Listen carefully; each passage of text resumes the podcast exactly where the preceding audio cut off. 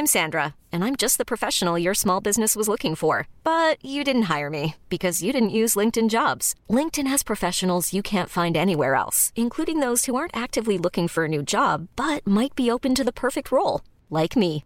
In a given month, over 70% of LinkedIn users don't visit other leading job sites. So if you're not looking on LinkedIn, you'll miss out on great candidates like Sandra. Start hiring professionals like a professional. Post your free job on linkedin.com/achieve today. Bonsoir et bienvenue dans le podcast Culture PSG du lundi 13 juillet 2020. Nous avons enfin un match à débriefer après 4 mois d'attente, donc euh, forcément on est là pour revenir sur, entre autres, le match amical Le Havre PSG d'hier soir qui a vu la large victoire des Parisiens. On fera aussi un point, comme on l'avait promis, sur le tirage au sort de la Ligue des Champions, puisqu'on sait enfin contre qui le PSG va jouer, à savoir l'Atalanta de Bergame. Et on fera peut-être, si on a le temps, selon le temps qu'on aura mis à parler de tout ça, une session de questions-réponses. Mais c'est vraiment pas sûr. On est quatre pour euh, débattre de tout ça ce soir, même si le quatrième n'est pas encore là, puisqu'il a un petit souci, mais il arrive. L'immense 75-11, alias Alexis. Mais bon, tous les autres habitués sont là aussi. Bonsoir Mathieu. Salut à tous. Et voilà, Mathieu est là donc. Et bonsoir Omar. Bonsoir à tous. Voilà, il y a tout le monde sur le live qui est là, évidemment. Bonsoir, on est très content de vous retrouver parce qu'on n'a pas fait de podcast lundi dernier, vu qu'il ne s'était strictement rien passé. On a évité de parler dans le vide. On, tient notre ligne éditoriale jusqu'au bout. Euh, je vois que euh, oui, on est en retard, évidemment, toujours ponctuel, mais bon, hier aussi le PG était en retard de quelques minutes, donc pardonnez-nous. On va attaquer tout de suite sur ce Le Havre PSG qui a été un match, on peut le dire, à sens unique. Je crois qu'il n'y a pas eu trop de doute sur euh, l'issue de la rencontre. Après 8 euh, minutes euh, de jeu, c'était réglé ou presque. Donc, alors, pour ceux qui n'ont pas suivi, il y a eu 9-0 avec des buts de Icardi par deux fois, Neymar par deux fois, Mbappé, Gay, Sarabia par deux fois et Kalimundo. Je crois que j'ai tout. Ce sont les 9 buteurs. Euh, on peut faire un, un pouls du match si vous voulez, mais bon, il est très attendu, donc on va faire un pouls du match forcément, mais ça a quand même été une rencontre, donc comme je disais, vraiment à sens unique. Et c'était euh, je sais même pas si on peut appeler ça un match euh, amical tellement euh, il y a eu euh, le Havre, c'était une séance d'entraînement améliorée. Le Havre avait eu des consignes pour ne pas mettre de coups, mais peut-être même trop de consignes, je dirais, tellement il n'y a pas eu de duel et ça a été un. Les Parisiens se sont amusés pendant 90 minutes. Alors après, le public était content. Il a vu Neymar, il a vu Mbappé. Il a vu des buts quand même assez beaux, puisque je pense euh, notamment le, deuxième d'Icardi, le but de Neymar qui est vraiment pas mal, le but de Sarabia est sympa aussi, le premier je parle.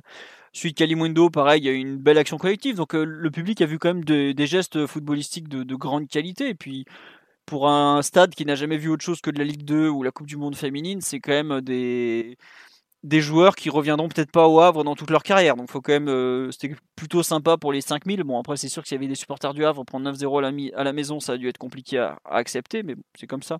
On me dit sur live que le score était anecdotique, il y a un peu de ça. Même Le Guen n'a pas trop voulu relever le score. Bon, les joueurs vrai, elle avait un peu mauvaise visiblement quand même bon, c'est comme ça. Globalement, ça faisait très très très plaisir de retrouver le PSG, surtout de revoir un match de foot avec des joueurs qu'on apprécie.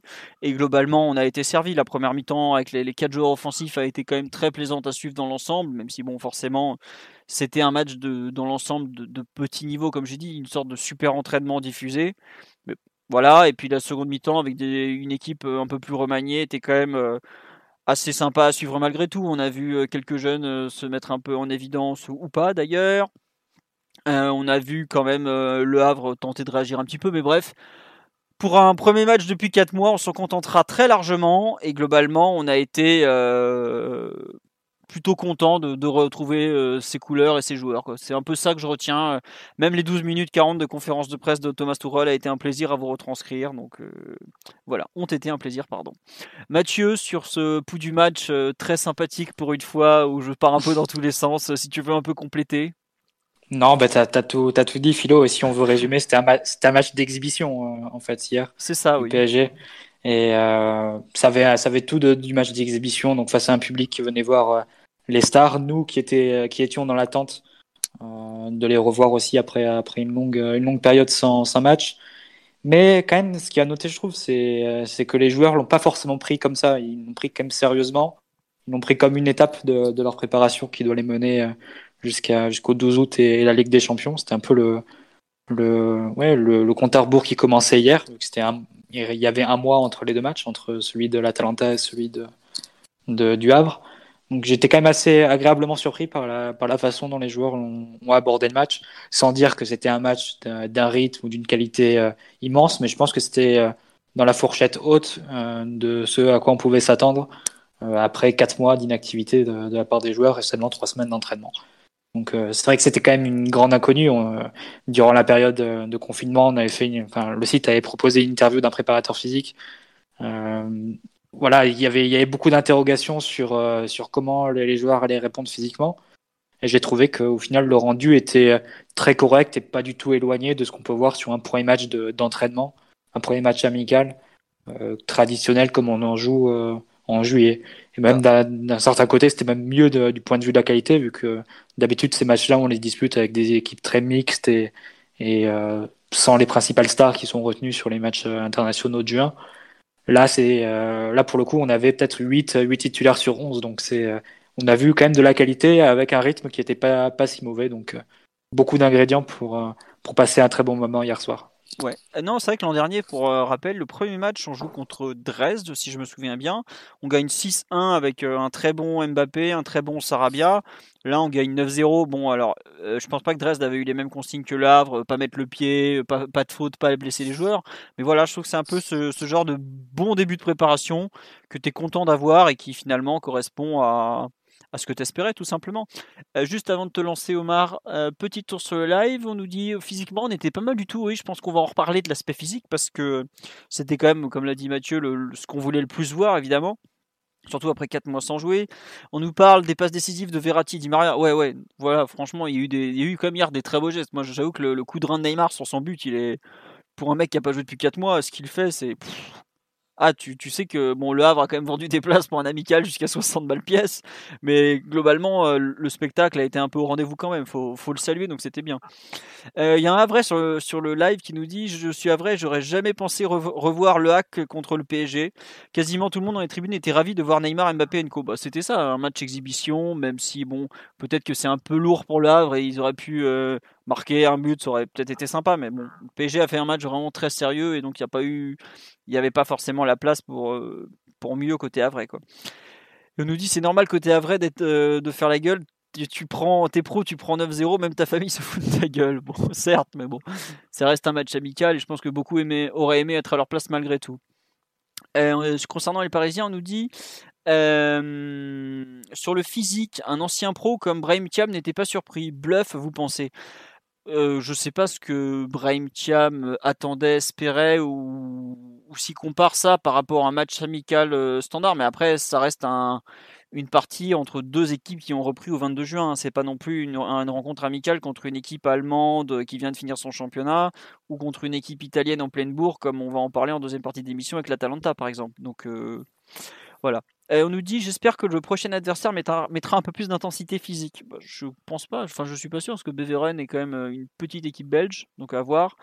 Et je m'attendais pas à un rythme aussi soutenu. Bah je pense qu'on va en revenir. Euh, ah bah tiens, on nous dit sur le podcast Vue du banc, bah, qu'on salue d'ailleurs, parce qu'il y a quelques-uns qui, font, qui, ont, qui sont passés ici, qui sont sur Vue du banc.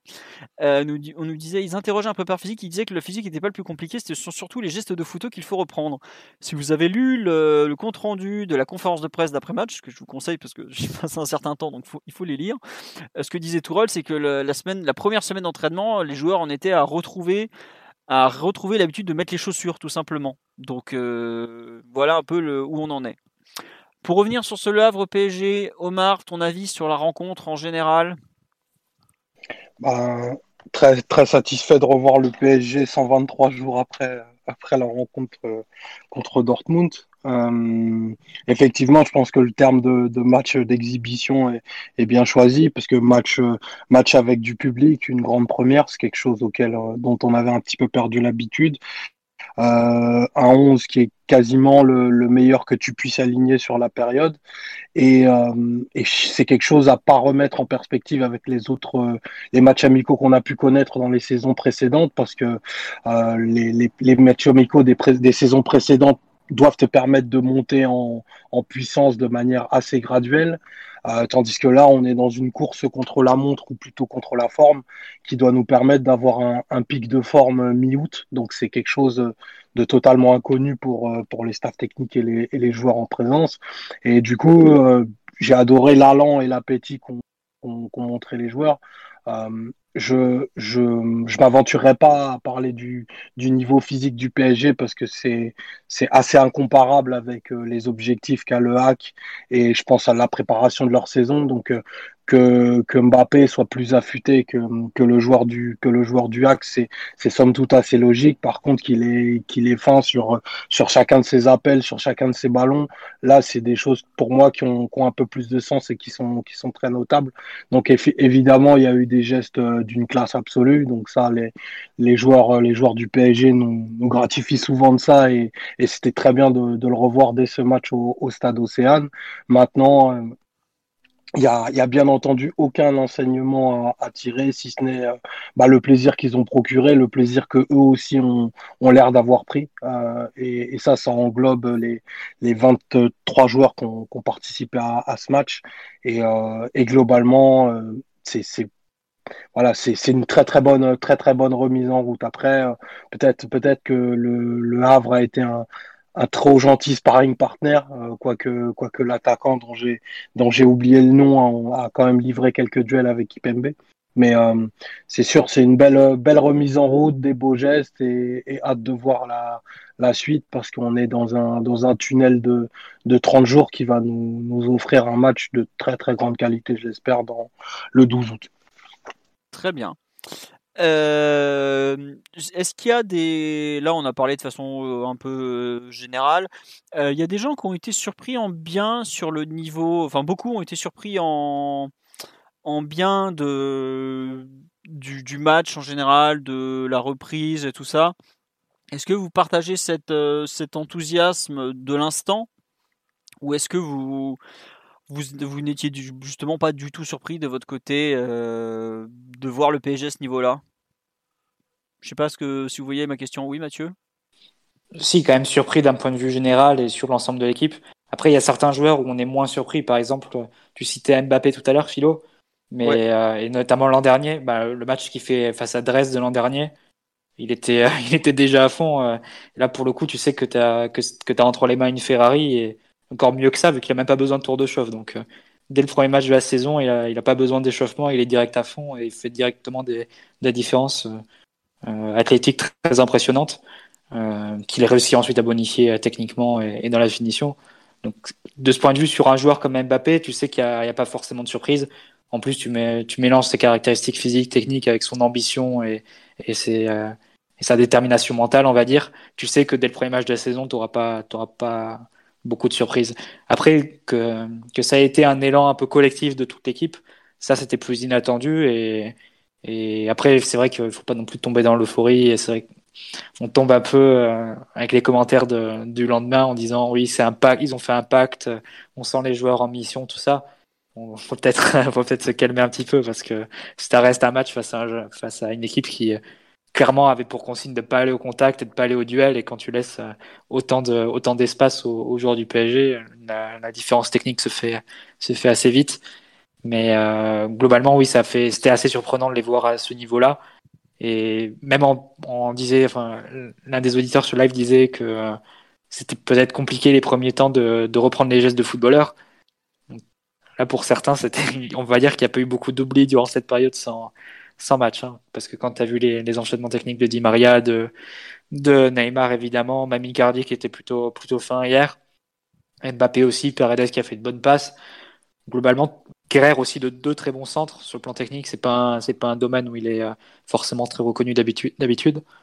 Donc non, de ce point de vue, c'était assez inattendu de voir euh, à, à ce niveau-là dès le premier match en espérant euh, évidemment continuer cette montée en puissance des prochains matchs face à, face à Beveren, qui aura un format en plus qui sera, qui sera intéressant. Donc, euh, destiné aussi à poursuivre cette montée en puissance physiquement. Oui, alors justement, on en parlait, le match contre Vasland Beveren, parce qu'ils ont fusionné, j'ai appris ça en, en découvrant leur nom l'autre jour.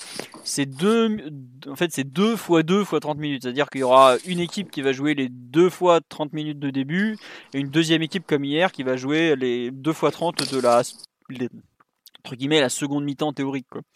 Et c'est bah, d'ailleurs c'est toujours le même préparateur physique de Vivant qui disait qu'il fallait justement l'échelonnement des minutes, d'abord 45 puis 60 et enfin des matchs pleins proches de la compétition. Bah, c'est exactement ce qu'on va avoir avec ensuite le dernier match contre le Celtic, puis la finale de la Coupe de France, puis Coupe de la Ligue. Voilà. Et d'ailleurs, juste une question subsidiaire sur ce, sur ce découpage. Ce qui est étonnant, c'est de faire un carton en fait. Euh, et avec un match final qui va durer 120 minutes. Et je me demandais si ça pouvait pas être dans, dans l'optique de, de, la préparation des matchs de, Coupe d'Europe où il y aura un cooling break, il me semble. Il y aura une pause fraîcheur sur, euh, sur les matchs de Ligue des Champions aussi, si je dis pas de bêtises. Je, Donc ça peut être. Je ne sais, l'UEFA a, je suis pas sûr qu'il l'officialisait, mais vu la chaleur à Lisbonne au mois d'août, euh, oui, je pense qu'il y aura cooling break. Hein. Donc voilà, c'est peut-être que c'est peut-être aussi intéressant de préparer des, en fait, des, des périodes de 30 minutes euh, dans cette optique-là, parce que si, le, si tu sais que tu vas faire un, une pause fraîcheur au bout de la 30e, ça peut être intéressant de cette de cette de ce point de vue-là sur un match amical auparavant. Dans la gestion des efforts, j'entends. Bien vu, bien vu. Euh, sur le live, on nous dit qu'effectivement, il y a beaucoup de gens qui trouvent que Neymar a été plutôt fit par rapport à quand on l'avait quitté au mois de mars. Bah, il a perdu euh, entre 3 et 4 kilos, donc ça se, ça se voit un petit peu. Effectivement, il est apparu plutôt en forme. Bon, Mbappé, comme tu l'as dit, Mathieu, est toujours très vif et très saignant dès les premiers matchs parce que bah, on nous dit c'est une Ferrari, mais effectivement, vu les déboires de la Scuderia euh, en Formule 1 actuellement, est-ce que c'est le bon terme? En tout cas, il était déjà bien là. Même euh, Icardi est apparu quand même plus en forme qu'avant la reprise. Je trouve que dans l'ensemble, les joueurs étaient plutôt affûtés. On avait quand même, euh, on redoutait un peu quelques-uns qui auraient pu s'empâter avec trois mois d'arrêt, mais même quatre mois d'arrêt pratiquement. Mais c'était vraiment, vraiment bien vu, je trouve. Euh, enfin, plutôt bien prêt les joueurs, euh, tout ça. Euh, sur le, on nous dit Kerrer est devenu un monstre entre moi, mais Kerrer était déjà un athlète monstrueux avant pour le coup. Il a, c'est plus les photos qui font, qui donnent un peu cette impression, mais ça a toujours été quelqu'un de franchement très impressionnant physiquement et qui travaille beaucoup d'ailleurs sur sur son corps. Euh, Mathieu ou Omar, sur, on, va, on va faire un peu en, vrac un peu toutes nos remarques autour du match. Euh, enfin, Mathieu vient d'en parler. Omar, est-ce qu'il y a un truc sur lequel tu veux revenir en, général ou un joueur en particulier, un point de jeu, un, détail euh? Il y, a, il y, a, plusieurs choses marquantes sur la, sur la première mi-temps.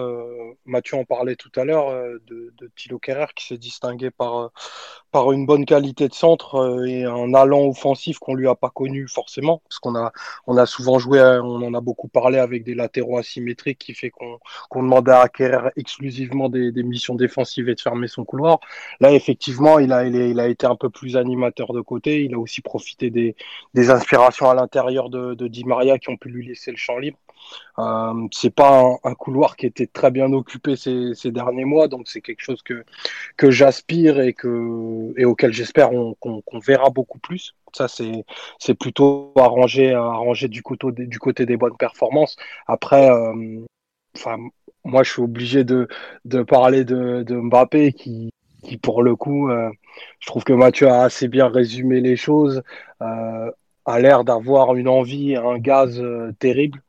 Et c'est pour ça que, sans, sans trop s'emballer, que ce format de, saison très court où, où, tout va jouer sur très peu de matchs, euh, s'il est au début de sa préparation dans cet état physique-là, qu'il n'y a pas de pépin, qu'il arrive à enchaîner euh, entre 20 et 25 séances d'ici août, il peut être à un niveau mais totalement totalement monstrueux dans, dans, très peu de temps quoi. Et ça ajouté ajouté à la à la vista, à la créativité d'un Maria, euh, à l'imprévisibilité d'un Neymar, c'est vraiment le moment où tu te dis que tout est possible. Et ça, c'est pas des, c'est pas des, des, considérations qui se font sur euh, sur ce qui s'est passé au stade Océane. C'est sur en fait la, la, la, nature propre des joueurs et le niveau de frustration qui a été quatre, quatre mois sans ballon en fait. C'est peut-être ça qui qui peut les amener à un niveau qu'on qu'on les a pas connus sur une période très courte physiquement, techniquement. Et euh, c'est peut-être euh, ça dont, dont, quand quand Mathieu parlait de pacte, c'est peut-être ça le, le pacte qui qui se sont fixés quoi le, fameux pacte, je crois que c'est RMC qu'on a parlé en fin d'après-midi, je vous avouerai qu'on a le, pacte de Saint-Tropez. Le, pacte de Saint-Tropez qui voit le PSG être concentré sur l'objectif euh, rentrer en boîte à Saint-Tropez avant la fin de l'été. Mais bon, ça c'est autre chose. Euh, Alexis, tu nous as rejoint. M'entends-tu? Oui, bonsoir mon cher. Salut, ça va? Oui, très bien. Euh, bon, euh, on a commencé à débriefer un peu euh, le, la rencontre en général et tout. Est-ce qu'il y a un point en particulier de la partie qui veut, sur lequel tu veux revenir? On a globalement parlé un peu du physique en général. Il y a Omar qui a, qui a insisté sur le fait que Mbappé est déjà assez impressionnant, notamment, mais enfin physiquement et même dans tout. voilà. Est-ce qu'il y a un joueur ou un point de, du match qui t'a particulièrement plu ou, déplu d'ailleurs, comme tu veux? Oui, bah en l'occurrence, les, la forme des quatre attaquants de devant, euh, Neymar, Icardi, Di Maria, Mbappé, c'est vrai que c'était assez, euh, assez surprenant qu'ils soient autant en forme, indépendamment du fait qu'il y avait personne en face. Et en seconde mi-temps, euh, j'ai beaucoup aimé Verratti et, et Sarabia, parce que Sarabia, mine de rien, dès qu'il joue, soit il marque, soit il fait une passe décisive. Donc, euh, ça, c'est vraiment de, de bon augure et je pensais pas que les joueurs étaient autant, euh, impliqués pour un premier match amical en bois. en bois.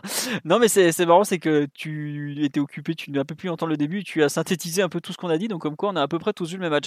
Euh, non, tu as raison de signaler Sarabia, parce que c'est vrai que par rapport aux autres, il commence entre guillemets dans la moins bonne équipe et il finit finalement encore une fois avec deux buts, une passe décisive et, et un arrêt sur la ligne.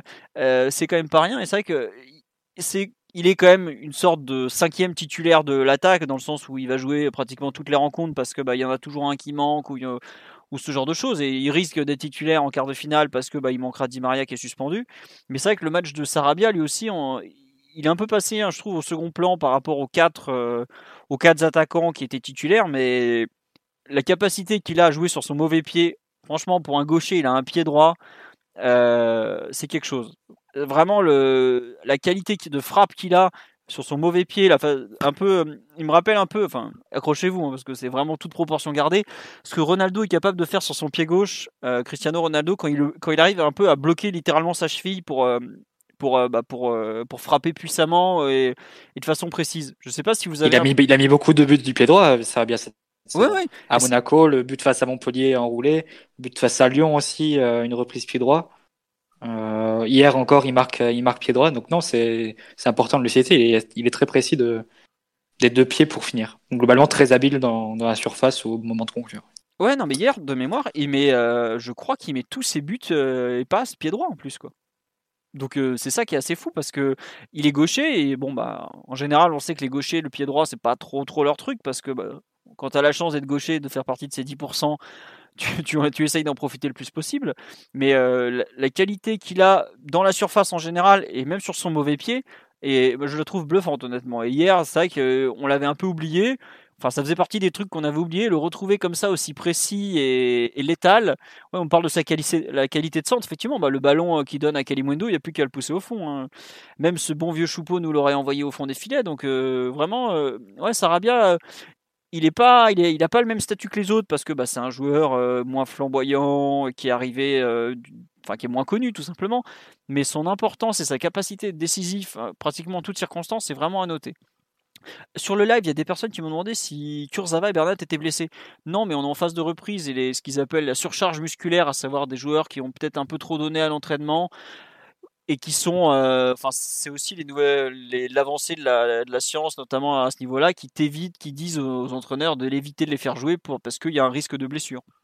Donc c'est typiquement ça sur Bernat et Kurzawa. Ce sera peut-être d'autres joueurs pour le match de vendredi prochain contre Beveren. C'est uniquement de la prévention. C'est pas que les mecs sont blessés. Euh. La première séance d'entraînement qui avait été diffusée, par, par exemple, c'était euh, Kerrer qui était resté à, aux soins parce que justement il y avait un petit risque et donc ils avaient préféré le sécuriser sa présence à l'avenir plutôt que de le péter sur un match amical ou une séance d'entraînement. Voilà. Euh, Mathieu, est-ce qu'il y a un joueur ou une action euh, ou une action, enfin un détail de jeu qui t'a qui t'a particulièrement plu euh, hier ou qui t'a qui a ton attention? Bah, c'est dur de pas citer le les deux actions où est, impliqué Di Maria, à savoir le, deuxième but d'Icardi et, le but de Neymar. C'est des buts qui sont d'une très très grande qualité technique. L'un plus dans la construction euh, de façon placée, avec le renversement de Neymar, le, centre, le contrôle puis le centre de, Di Maria et ensuite Icardi qui, prouve encore une fois sa, complémentarité entre guillemets avec le reste de l'effectif. Donc il est là pour ramasser un peu ce que les autres vont créer et, et avec lui c'est souvent une frappe, une frappe un but. Et le deuxième, dans un style plus de contre-attaque, avec, il me semble que c'est Paredes qui, qui fait la première passe verticale avec Mbappé en appui. Oui, c'est Et directement, ouais. Et ensuite, directement, ça enclenche Di Maria pour, pour lancer le compte, comme il a très très souvent fait cette saison. Euh, il est quand même passé. Euh, c'est assez étonnant d'ailleurs son, son, évolution, parce que si tu prends le Real Madrid de, du début du, de la décennie, il était plus à la conclusion des contre-attaques. Euh, c'était Ozil qui les menait, c'est Ozil qui faisait la dernière passe, et Di Maria il se retrouvait soit après la conclusion, soit à la, à la dernière passe, le dernier centre pour, pour la donner à Ronaldo qui pouvait, qui pouvait la pousser au fond. Là, là, Di Maria est plus dans le rôle de celui qui va lancer en profondeur l'attaquant. En l'occurrence, hier Neymar, mais c'est souvent Mbappé qui est lancé et ensuite qui peut soit conclure, soit, soit la donner à Icardi qui est plus qu'à finir.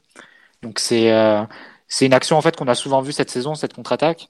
Et euh, de ce point de vue, c'est vrai que ça serait un peu dommage de ne pas pouvoir la, la, la, revoir face à l'Atalanta parce que c'est une, une, séquence de jeu qui peut leur faire très très mal à chaque fois qu'on qu'on passera leur pressing, mais on, on, y reviendra un peu plus en détail tout à l'heure.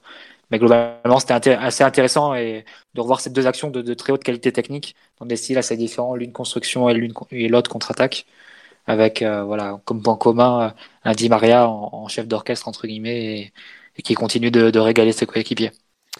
Ouais, non, mais tu as raison, effectivement. Le, le contrôle sur le deuxième but, il est superbe, honnêtement. Hop, tout en délicatesse, en toucher, il a quand même un pied gauche. Euh, je ne sais pas si la place qu'il aura quand il quittera le PSG dans l'histoire du club, mais je pense qu'il sera facile dans le top 5 des pieds gauches. Hein. Mais puis même le centre, euh, même le centre comme ça, euh, mi extérieur, mi coup de pied, c'est ça fait penser un peu à Léoup au basket quoi. Après le, deuxième a plus qu'à la, à la pousser, enfin à Icardi de la tête ou au basket, aurait juste à la mettre dans le panier. mais c'est, c'est, ouais, franchement, c'est une action de, de, très très haut niveau euh, technique. Il ne faut pas s'en lasser hein, quand on voit ce genre d'action. Ah mais moi j'avoue que enfin j'ai vu le match en direct, euh, j'ai posté le compte rendu le compte rendu oui, enfin le résumé vidéo sur euh, sur le site. J'ai re-regardé les buts avec plaisir. Hein. Et c'est pas parce que enfin ça faisait certes 4 mois que j'ai mangé des, des best-of de buts pendant 4 mois, des best-of d'action, revu des matchs et tout, mais ça les buts étaient franchement superbes, il y a eu des, très beaux gestes et tout, c'était vraiment un plaisir à voir quand même. Donc euh, oui, tu, fais bien de dire que les buts étaient superbes. Juste, tu as parlé de basket, effectivement, pour revenir sur la, Miss Sarabia qui était le thème précédent, on nous dit c'est un peu notre l'équivalent de notre sixième homme en basket. Mais il y a un peu de ça, c'est génial d'avoir un super remplaçant d'attaque aussi performant.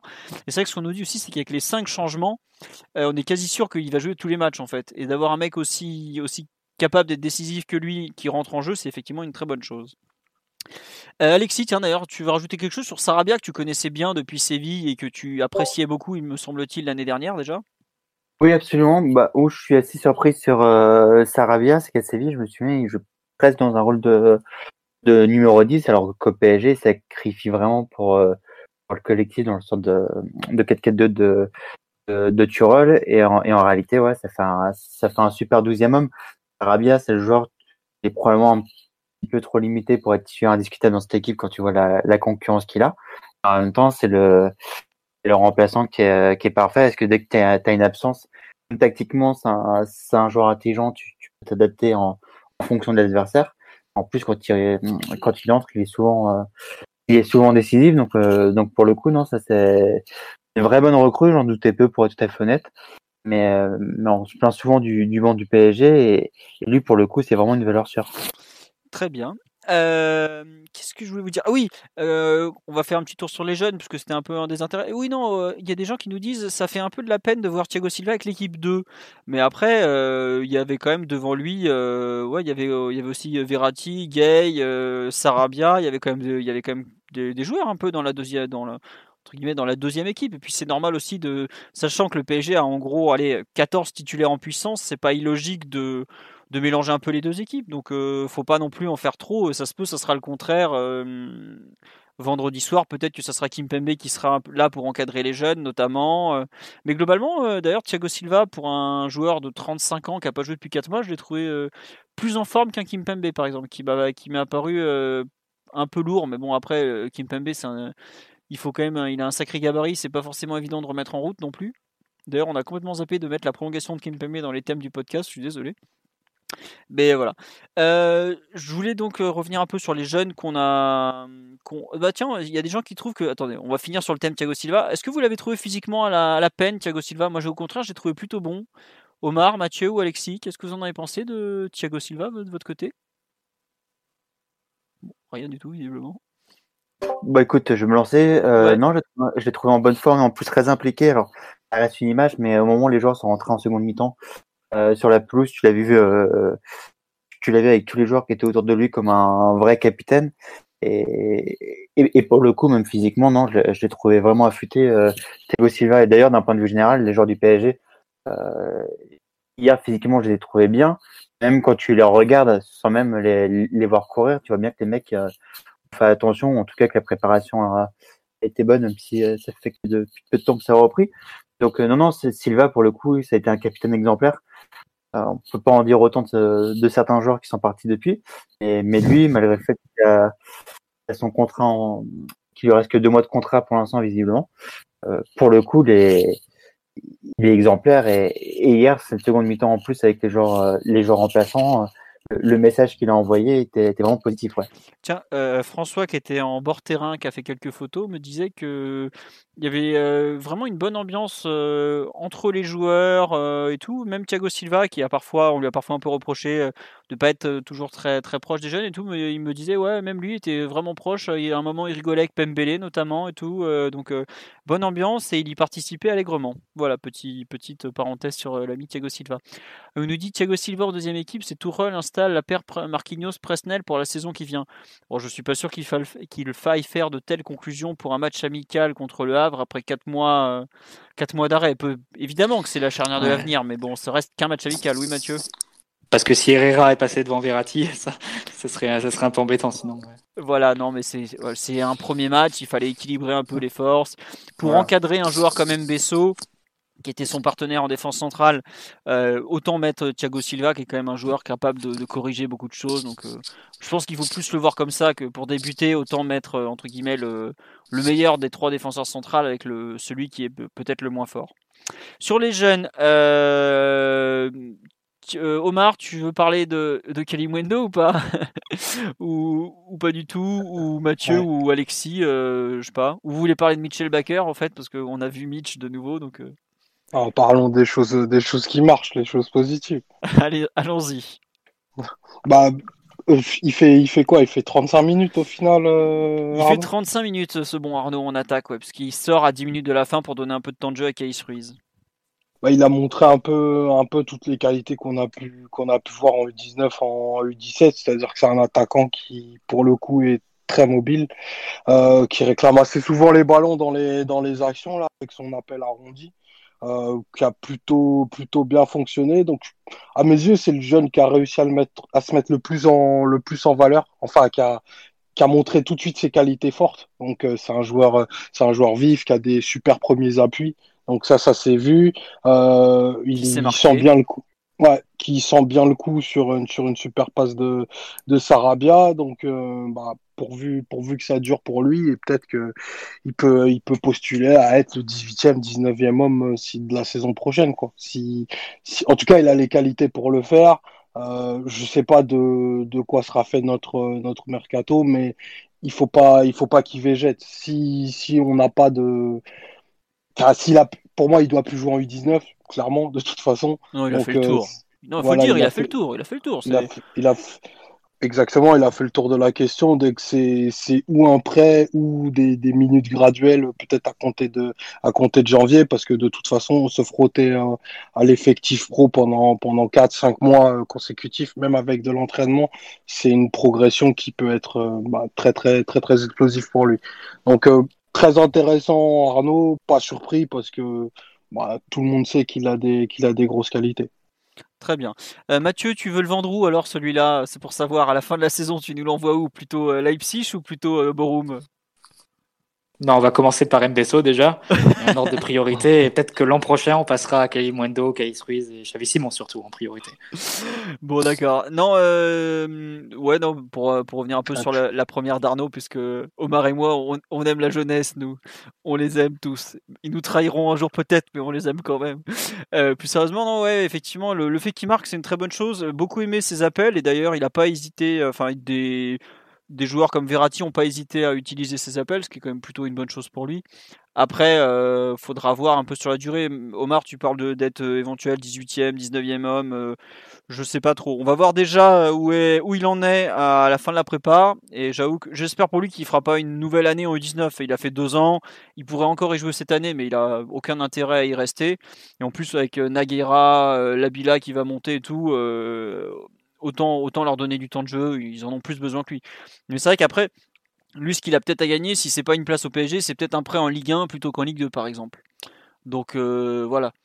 Euh, on nous dit ça donne envie de le revoir si Tuchel daigne lui donner une place et pas le remplacer par Kais Ruiz à nouveau. Je pense que Kalimundo fera euh, peut-être pas les 60 minutes du match de vendredi, mais bien 45 facile, histoire de histoire voilà d'avoir un peu plus de temps de jeu. Quand on nous dit sur le live vraiment à revoir, bah oui, il vous a plu visiblement. On nous dit est-ce que Kais Ruiz était le futur Messi? Non, mais attends, laissez-le, le pauvre Kais Ruiz. Déjà, il arrive avec les pros, il est, tout maigre comme vous avez pu le voir, et c'était plutôt un, un, milieu de terrain. Ça n'a jamais été un Messi en puissance. Donc voilà. Et on nous dit Kalimundo a un sacré physique pour un jeune de 18 ans. Bah ouais, mais il est pas non plus si grand que ça, par exemple, mais c'est vrai qu'il va très très vite. Et est-ce que Xavi Simon sera bientôt chez les pros? Bah pour l'instant, il c'est un U18, donc je pense qu'il peut-être qu'il fera, enfin, il devrait faire des séances en cours de saison, mais pour l'instant, il n'est pas encore invité. Et puis il a le temps. Hein, là, lui, ça sera un... voilà, c'est seulement un U18, donc il y a un peu de temps. Euh, Alexis ou Mathieu, vous voulez rajouter quelque chose sur Kalimwendo ou pas? Oui, il a signé euh, pro. Oui, vas-y, mm. Alexis, pardon, excuse-moi, je t'ai coupé. Oh, non, ce que je voulais juste te dire, justement, j'ai pas grand-chose à, Très bien. À, rajouter dessus, puisque sur les jeunes, dans ces matchs-là, euh, le Arsenal PSG de l'époque euh, a enseigné beaucoup de choses, donc, euh, donc voilà. D'accord. Tu as raison, non mais c'est vrai. Et on nous dit de Pembele pas mal. Moi j'avoue que j'ai beaucoup aimé le match d'Arnaud forcément puisque bah, il marque, il met une passe D même si elle est un peu chanceuse. Mais j'avoue que Pembele, j'aurais aimé qu'il joue 45 minutes et pas 30 vu le match de Backer surtout. Après, bon, Pembele est un arrière droit plutôt, mais je trouve qu'il a montré vraiment du dans un match qui était euh, bon bah. On va pas dire qu'il n'y avait pas de duel, mais pas loin. Euh, je trouve que il a su montrer malgré tout du caractère, de la personnalité, des bonnes choses. Alors, il y a des fois où il se prend un peu les pieds dans le tapis parce que, bah, notamment le premier ballon, notamment où il, euh, il est un peu lobé, il se loupe un peu, mais après il arrive à revenir dans son match. Et je trouve qu'il a vraiment il a, il a vraiment su avoir de bonnes choses. Et quand je vois le match de Dagba qui a à peu près tout loupé, enfin qui a vraiment été en difficulté physiquement et tout, je pense que Pembele, sur la. Si euh, on va faire toute la préparation visiblement avec seulement deux arrières droits, à savoir Kerrer et Dagba, il y a bien un moment, il y en a un des deux qui aura un petit souci physique parce que c'est toujours comme ça dans les préparations. Je pense que Pembele a peut-être un, bon petit coup à jouer dans la saison. Peut-être plus que Kalimwendo, vu qu'il y a beaucoup de monde devant. Mais je trouve que euh, Pembele. Euh, a vite confirmé ce que j'espérais, ce que j'attendais de lui. Mais euh, on nous demande est-ce que vous trouvez qu'il a été sous-utilisé dans ses appels? Euh, Mathieu, Omar ou Alexis, vous trouvez qu'il a été sous-utilisé ou non? Moi je trouve qu'il a été à peu près correctement servi. Après, on peut pas toujours lui donner le ballon non plus, non? Je sais pas. Euh... Oui, Omar? pas, pas surpris outre mesure. J'ai pas l'impression qu'il ait été ignoré, au contraire. D'accord, oui Mathieu, pour compléter. Bah, le problème c'est qu'il y a un ou deux appels où il s'est retrouvé un peu lancé, mais après avec euh, l'obligation de revenir sur son pied droit, vu qu'il était euh, soit un peu en bout de course, soit freiné par, euh, par l'utilisation de son pied gauche. Donc c'est pas forcément, quand tu es en faux pied comme ça à latéral, c'est pas forcément idéal pour, pour prendre le couloir et, déborder. Et, de ce point de vue, on peut pas dire non plus qu'il est, qu'il est forcément fait moins bien que Backer de par rapport à la première mi-temps, qui lui n'avait pas cette excuse du mauvais pied et, qui s'est montré assez timide et, euh, sur le plan offensif et, techniquement, on va dire, euh, coup ci coup ça. Ouais, après, si j'étais taquin, je dirais que l'excuse du mauvais pied est là, mais bon, peut-être que les deux sont mauvais, tu vois. C'est un autre problème à ce niveau-là, quoi. Euh... Peut-être que c'est pas un latéral surtout, Bakker, je pense. Ouais, j'avoue que il a vraiment pas le gabarit d'un arrière latéral, quoi. Il faut, va falloir. Euh, oh. S'il manquait que ça. non, mais euh, après, c'est pas évident non plus de jouer. Euh, enfin, il, a quoi? Il a joué trois matchs avec le PSG l'an dernier. Il joue à, à Pau de mémoire. Je crois qu'il rentre à Pau. Il me semble qu'il joue à Amiens et il joue à Dijon, non, en Coupe de France, c'est ça? Contre, contre Le Mans en Coupe de la Ligue, il joue pas un peu? Non, non, il rentre pas justement. Je crois qu'il y a, il a c'est le match où on a euh, trois capitaines différents et il me semble que Verratti se fait mal et donc il, euh, il rentre pas alors que c'était plus ou moins prévu. On préfère, on fait rentrer Herrera ce jour-là, donc euh, il a ah pas pu jouer. Mais donc voilà. Euh, on nous dit tiens, franchement, j'avais Backer devant moi pendant 45 minutes, je ne l'ai pas trouvé bon du tout. Bon, après, le pauvre Michel Backer, il joue pas souvent et on sait qu'il il est arrivé là par, par des. De quoi, Alexis? Il est arrivé là par Bouniem. on peut dire ça, par les, les, comment dirais-je, les talents d'un ancien directeur sportif que tu aimes tant. Donc bon, on sait pas je trop. la référence à une chanson là surtout. Oui, mais bon. Moi, je sais que j'aime te lancer sur euh, Antero le Magnifique et qui nous a ramené ce bon Mitchell Baker. Après, Baker, ah, oui? Il a recruté dans le cadre du, euh, de la brillante recrue euh, de Lirt, si je dis pas de bêtises. Tout à fait. Sauf que, bon, on a eu Baker, on n'a pas eu de Lirt à la fin, donc c'est un peu dommage. C'est comme ça. on nous demande le contrat, il a signé 4 ans, je crois, Baker. Mais bon, euh, au pire, après, lui, il est comme les autres. Euh, enfin, on vient de parler de Kalimundo qui allait peut-être pouvoir se trouver un club de Ligue 2 ou de Ligue 1 selon ce qu'il va donner. Mais Bakker, c'est un peu pareil. Hein. S'il veut partir se trouver du temps de jeu, euh, il a peut-être intérêt aussi à, faire mieux que ça pour se trouver peut-être un club de D1 hollandaise ou D1 belge. Enfin, un club un peu de, de meilleur niveau que. Enfin, parce que là, au PSG, il va jouer quoi? Il va jouer quoi? Allez, 5 matchs dans l'année, on est d'accord? Il peut pas espérer jouer plus. Là, en une demi-heure. Ouais, j'ai l'impression qu'en une demi-heure, euh, Pembele lui est limite déjà passé devant dans la hiérarchie, non?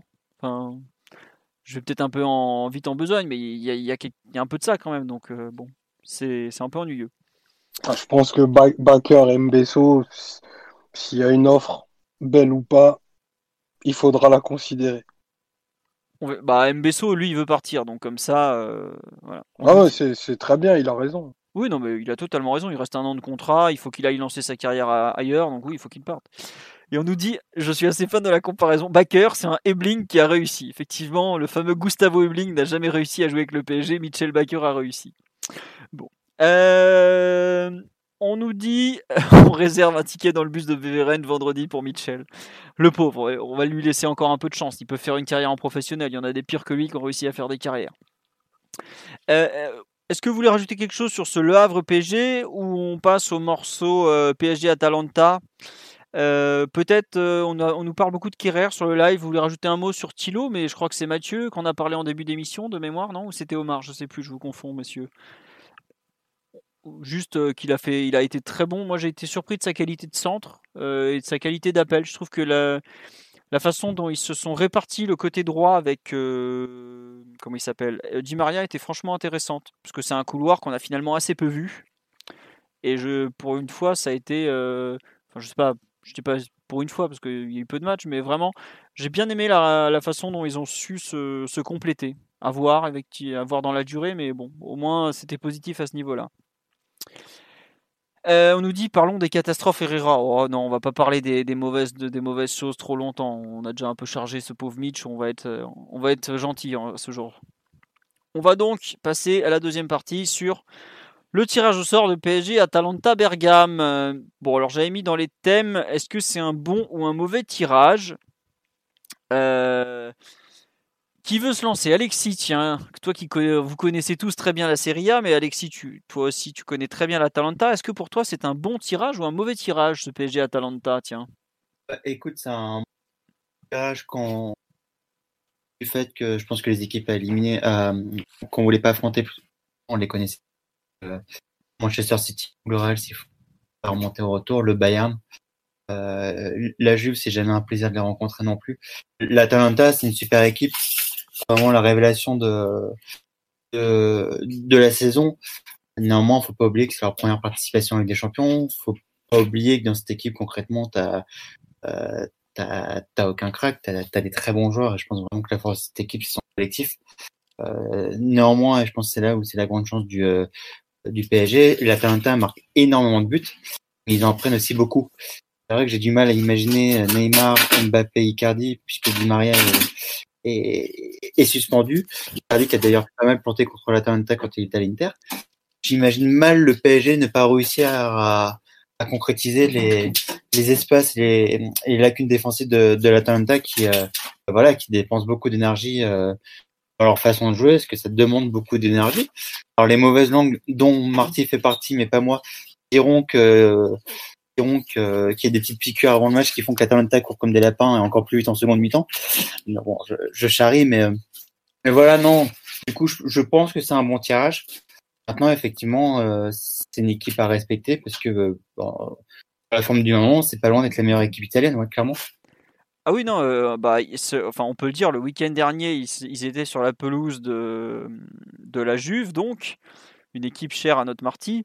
Et globalement, il y a eu 2-2, mais bon, le vainqueur euh, moral, s'il peut y en avoir un dans un match concernant la Juve, était plutôt l'Atalanta. Et même dans, au point, on aurait dit que l'Atalanta aurait gagné, c'est ça?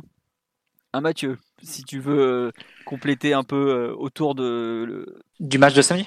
Non, non, mais ah, enfin sur le tirage, la Talenta en général et tout ça. Enfin, vas-y, je te laisse compléter sur ce que tu bah, veux en fait.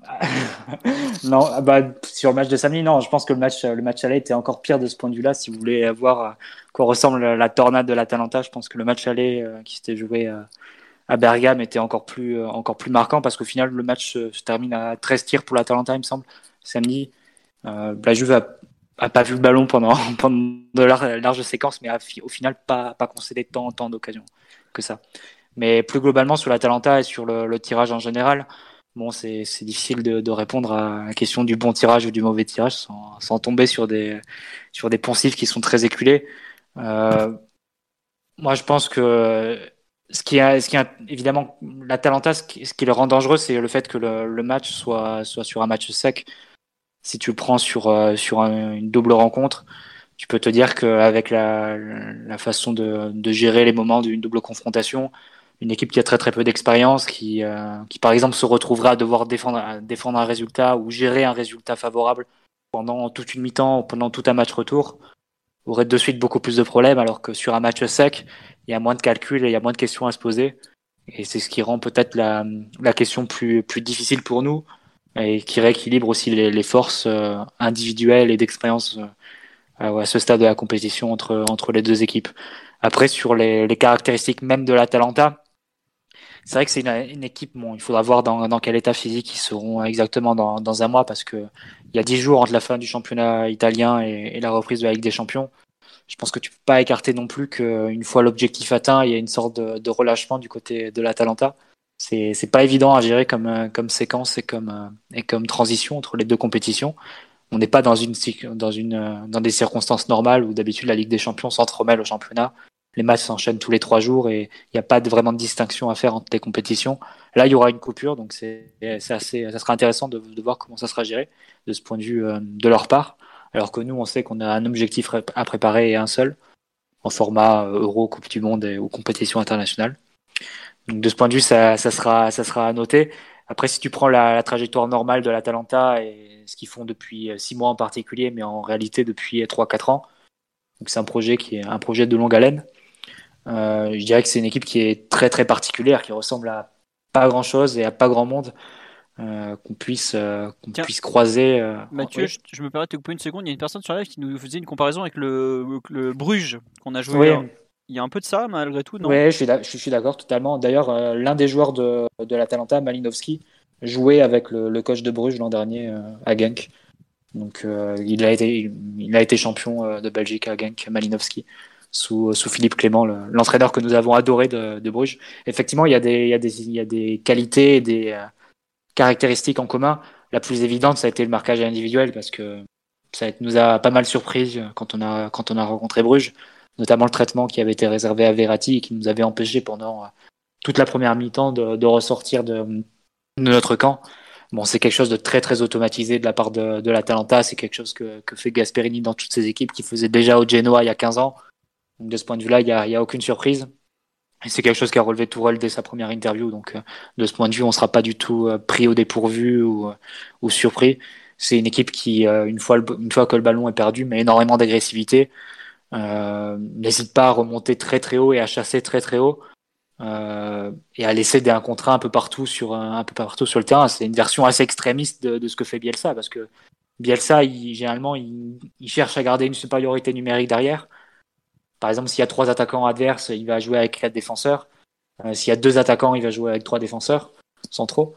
Euh, L'Atalanta, ils n'hésitent pas parfois à laisser du 1 contre 1 derrière et euh, du 1 contre 1 qui va se poursuivre presque à différentes hauteurs du, à différentes hauteurs du terrain. Donc aussi bien quand ils vont chercher très haut sur la relance adverse où là ils font du 1 contre 1, ils vont euh, ils mettent Papou Gomez sur le numéro 6, ils mettent les deux attaquants sur les deux centraux et les deux pistons qui vont chercher les latéraux en fonction de où se situe le ballon évidemment parce qu'après ça coulisse. Euh, mais même quand ils doivent défendre dans leurs 30 dans leurs 30 derniers mètres, c'est ils ont un comportement très individualisé avec les, les centraux qui sortent euh, chacun à leur tour sur le décrochage des attaquants. Donc c'est une équipe qui te laisse très très peu respirer. Pour le coup, ça va nous changer du match du Havre hier qui avait clairement pour consigne de, de, nous laisser euh, de nous laisser euh, jouer. Là, l'Atalanta, c'est évidemment ce qui ce qui propose, c'est ne pas ne pas laisser respirer l'adversaire. Ils mettent énormément d'intensité et ils arrivent à le tenir. Ce qui est les différencier aussi ça c'est que c'est une équipe qui arrive à, le tenir sur l'ensemble du match, notamment en faisant appel à un banc qui est qui est plutôt performant cette saison. Louis Muriel, attention. Bah, Louis Muriel qui, qui, qui renaît à l'Atalanta après de, de, nombreuses, de nombreuses blessures et de nombreux problèmes physiques dans ses clubs précédents. Euh, Malinowski évidemment en sortie de banc et Basalic aussi qu'on connaissait de Monaco qui jouait pas beaucoup à, Monaco qui n'a pas beaucoup joué à, à, à, Milan et qui est un peu la, la révélation du côté de l'Atalanta c'est une progression un peu surprise alors, je me permets de te couper, c'est que t'es quand même, quand, avant qu'il arrive à Chelsea, tout ça, c'était un gamin qui était très annoncé plus jeune. Il, il a eu beaucoup de mal à lancer sa carrière, mais c'était un gamin qui était mm. annoncé quand même au départ. Voilà, c'est vrai. Mais après, c'est un peu le, c'est un peu le 12e homme de la Talenta. Souvent, il est soit premier remplaçant, soit, soit titulaire quand, quand Gasperini passe à 3 au milieu de terrain et Gomez en soutien d'un seul attaquant. Mais je dirais que plus que le comportement à la perte et l'intensité qu'il te, te propose, euh, je trouve que ce qui est plus intéressant et ce qui est plus inhabituel avec cette équipe, et ce qu'on ne croise vraiment pas, ou peu, c'est ce qu'ils font avec le ballon. Euh, il y a quelques principes et quelques, on va dire, quelques caractéristiques qui donnent la structure, c'est-à-dire toujours la largeur avec les deux pistons. Mais en, dehors de ça, il y a énormément de liberté laissée aux joueurs et ça ressemble un peu à, un chaos et à, à une tornade de mouvement, dans le sens où les deux milieux de terrain, ce qu'on voit très très peu, généralement s'écarte de la construction pour laisser Papou Gomez décrocher. Euh, Gomez qui a une liberté totale sur le terrain, il, va à peu près là où il veut, il peut prendre le ballon dans les pieds de ses centraux, euh, comme se retrouver, euh, comme sur le but de, la Juve, le premier but, le 1-0 de Zapata. Comme il peut se retrouver donc à la dernière passe et, à la conclusion d'une action. Donc il y a énormément de mouvements donc des, des milieux des milieux axiaux. Il y a énormément même de mouvements des défenseurs centraux excentrés que sont Toloy et Jim City. Euh, ce qui rend la, chose encore moins déchiffrable et plus inhabituelle. Jim City, c'est un joueur qui donc joue axe gauche, qui est droitier et qui va dédoubler parfois sur le côté gauche euh, quand Gossens rentre à l'intérieur, quand Castagne rentre à l'intérieur. Donc c'est des, ça rend l'équipe adverse, l'équipe adverse, donc l'Atalanta, extrêmement peu lisible, très difficile à déchiffrer et donc très difficile à marquer parce que tu sais pas dans quelle zone vont apparaître les, les joueurs euh, successivement. Donc il y a énormément de mouvements et en quelque sorte, ils sont les seuls à les comprendre, à les déchiffrer, vu qu'ils sont, ils sont rodés, ils sont, ils ont acquis ces automatismes au fil des saisons.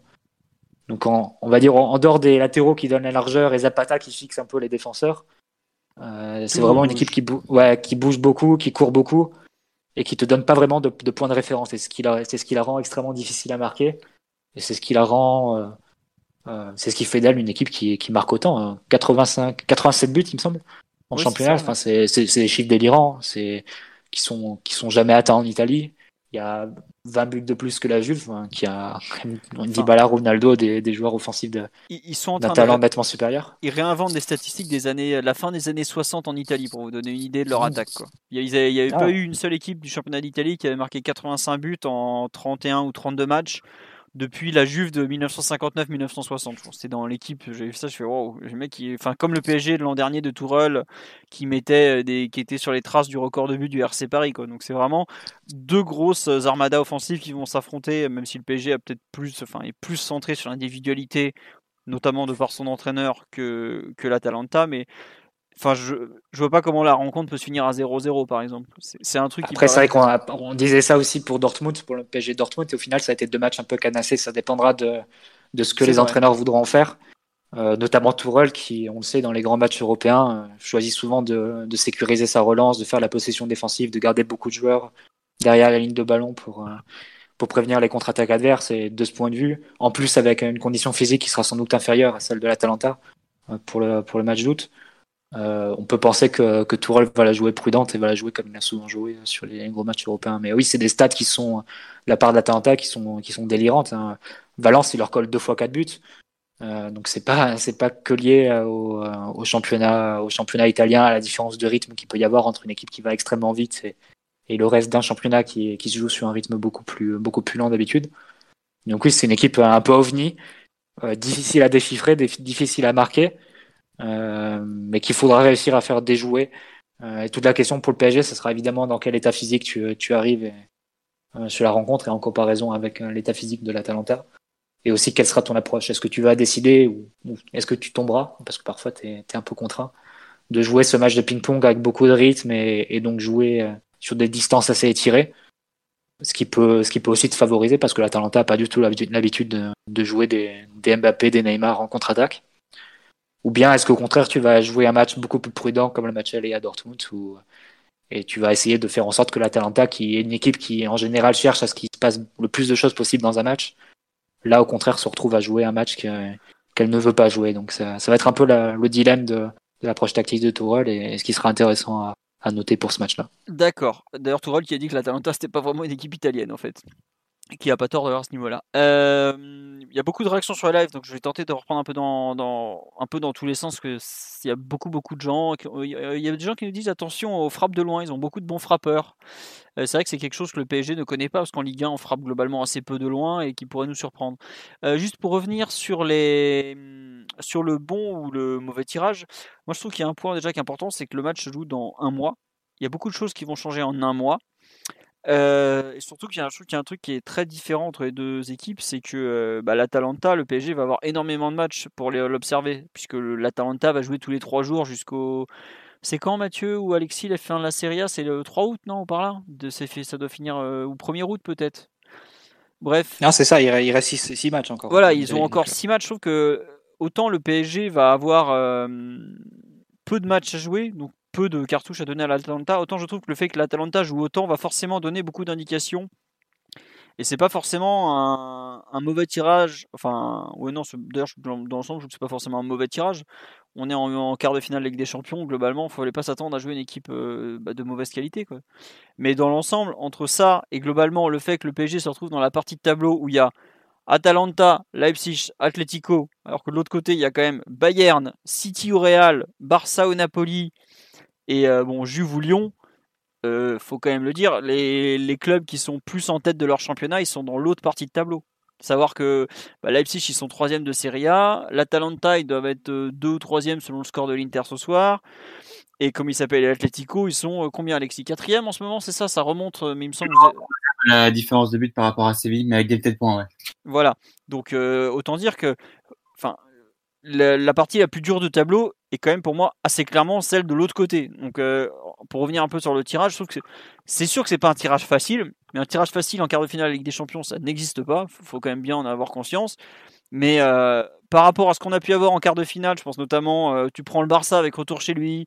On a eu quoi d'autre encore? On a eu City, retour chez eux. Enfin, on a globalement pas eu des tirages faciles en quart de finale jusque-là. Là, on prend l'Atalanta je trouve que personnellement, c'est peut-être notre meilleur tirage depuis bien longtemps.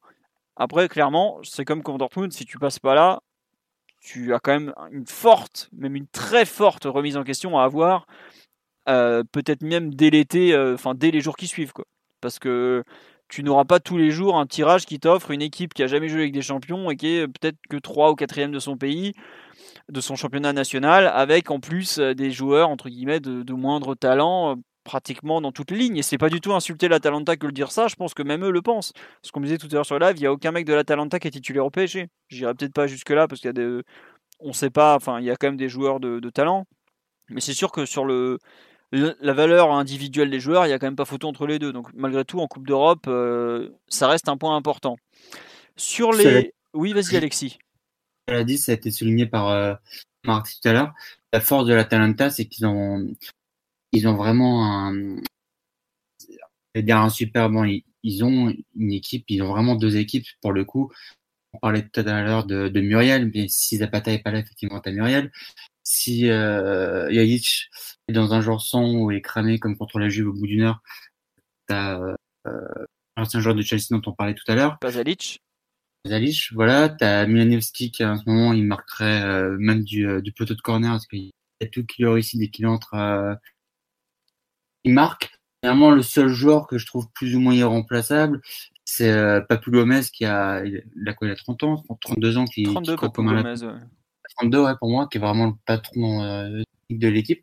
Pareil en défense, en défense à Palomino, mais euh, si s'il sort, euh, c'est Caldara, euh, c'est Caldara qui joue, et ainsi de suite. Pareil pour les, euh, pour les latéraux, Hautebourg, les Belges, euh, Catagne, Gossen, qui dont toute l'Europe s'arrache. Fait, t'as plein de joueurs qui sont interchangeables. Et c'est pour ça que si l'Atalanta a une, un ou deux blessés, entre guillemets, ça change pas grand chose, parce que pour le coup, ouais, c'est vraiment, euh, vraiment un effectif de 15, euh, 15 joueurs. ouais. Très bien. Euh, ouais, on nous dit ouais, 15-16 joueurs, c'est ça. Après, est-ce que justement les 10 jours avant le match, enfin entre la fin du championnat et la Ligue des Champions, vont pas leur casser le rythme? Est-ce que ça va leur casser le rythme? Est-ce que ça va leur permettre de, de retrouver un peu de la fraîcheur tout ça Honnêtement, euh, je pense que le match nous, nous dira la chose.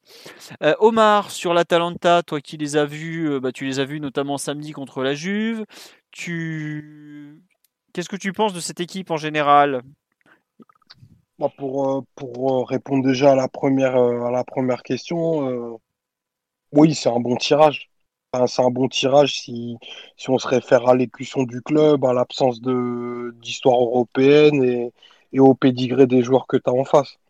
Euh, c'est un bon tirage euh, pour faire le pont aussi avec ce que tu dis, parce que bah, on est, on est clairement dans la partie tableau la plus favorable. Quand tu vois le nombre de, de grands classiques européens qui peuvent se produire dans l'autre partie de tableau, tu es obligé de, de te dire euh, que c'est, que c'est un bon tirage. Et après, d'un point de vue technique, c'est pour moi un, bon tirage parce que le match que va te proposer la, euh, l'Atalanta pardon, est, est extrêmement clair. Euh, c'est une équipe qui a eu des orientations techniques pour le coup très très bien définies. Euh, on sait comment ils s'organisent à la perte. Ils s'organisent toujours de la même façon, c'est-à-dire en, en 5-3-2, euh, qu'ils ont un côté de ballon préférentiel qui est le côté gauche, que c'est Freuler qui est toujours le, le, starter du pressing. Et après, il y a, y a ce dont parlait Mathieu tout à l'heure, qui qui est les prises individuelles à outrance. Euh, ce qui fait qu'il y, a des grands espaces à fermer, mais généralement il y a un ou deux couvreurs euh, qui, qui, s'emploient à faire ça, et c'est ce qui donne la, dimension athlétique extrêmement importante, euh, importante à cette équipe. Après, le système, préférentiel aussi est connu. C'est cette espèce de, de 3-4-1-2 avec Duvan Zapata qui est pas qu'un point de fixation à mon sens parce qu'il oriente et il étire pas mal le, le bloc côté gauche. Il l'a beaucoup fait contre, contre la Juve, euh, la Juve samedi notamment. Et, euh, et voilà, qui apporte euh, au-delà de, de sa qualité de ballon, puisqu'il a une première touche qui est quand même assez intéressante. Il a une dimension physique absolument terrifiante, comme rarement des, des attaquants en ont en Europe. Et il, il a fait souffrir De Ligt à ce point de vue-là. Et, et De Ligt, c'est pas, c'est pas le perdreau de l'année dans ce, dans ce domaine-là. Après, clairement, euh, à mon sens, bah, c'est c'est vraiment une des plus belles équipes en, circulation. Non, pas que parce qu'il y a eu le Covid, c'est une équipe qui déjà jouait, jouait merveilleusement bien depuis, depuis le mois de novembre. C'est un, c'est un enchantement parce que athlétiquement, on est obligé d'en parler. C'est une équipe qui, a, qui couvre des espaces absolument terribles, qui arrive à venir en nombre dans la surface dans des temps très courts. Euh, ils font des attaques où ils peuvent être à, à 6 dans les 30 mètres adverses et, se replier au même nombre. Donc ça, c'est quand même assez rare pour être noté. Et ça donne une visibilité claire du coup de, de, ce que Paris va devoir proposer pour, euh, pour faire basculer le match en, en son sens. Et clairement, le fait que ça se joue sur un match sec, c'est pas quelque chose fait pour nous, pour nous arranger, tant cette équipe est, est assez folle. Euh, c'est une équipe qui cadre pas, qui tire beaucoup, mais qui cadre pas beaucoup. Mais quand ils cadrent, ils font mouche. En général, euh, contre la Juve, c'est deux tirs cadrés, deux buts. Euh, c'était euh, c'était le cas contre le Napoli. Non, contre le Napoli, c'est trois tirs cadrés, deux buts. Contre la Lazio, c'est pas beaucoup plus. Il me semble que c'est cinq ou six tirs cadrés. 3 buts. Pour trois buts au final. Donc, quand ils, quand ils sanctionnent, c'est c'est assez létal.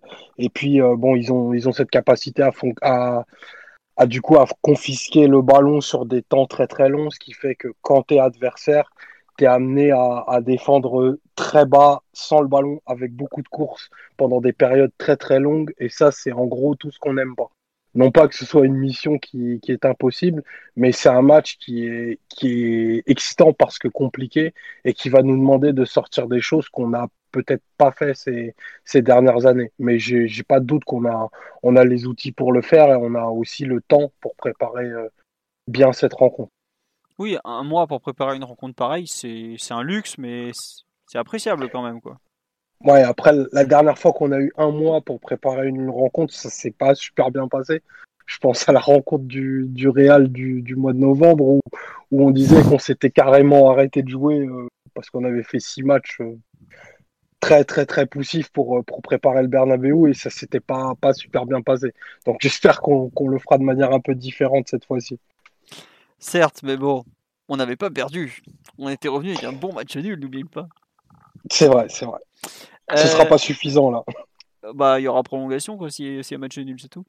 Euh, est-ce qu'il y a un, je sais pas, un duel ou une, euh, un point fort de, de l'Atalanta que, que vous redoutez particulièrement euh, Là, Omar vient de citer quelques, quelques points, Mathieu, notamment sur toi qui as vu l'Atalanta essorer ta Juve samedi soir ou presque. Bah, je vais te citer un joueur qui n'a pas joué samedi. c'est Gozens. Euh, le, piston gauche de, de l'Atalanta.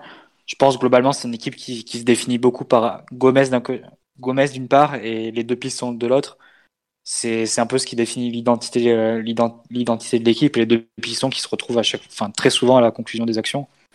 Euh, souvent d'ailleurs sur une phase euh, l'un qui centre et, l'autre qui, finit. Et c'est comme ça que Gossens a, marqué euh, une dizaine de buts sur la saison, mais c'est pas du tout étonnant. Et Attebourg aussi a, des gros chiffres et, et quand il jouait euh, les années précédentes aussi. Et Andrea Conti quand il jouait il y a, il y a 3-4 ans, la même et ça lui a valu un transfert à 20 millions d'euros au Milan. Donc c'est, euh, on va dire que c'est, c'est une caractéristique propre du, du schéma de, de, Gasperini. Et moi, ce qui me marque le plus chez, chez Gossen, c'est euh, le monstre physique que c'est. Euh, c'est un vrai cyborg et c'est un joueur qui est difficile à arrêter quand il part en percussion.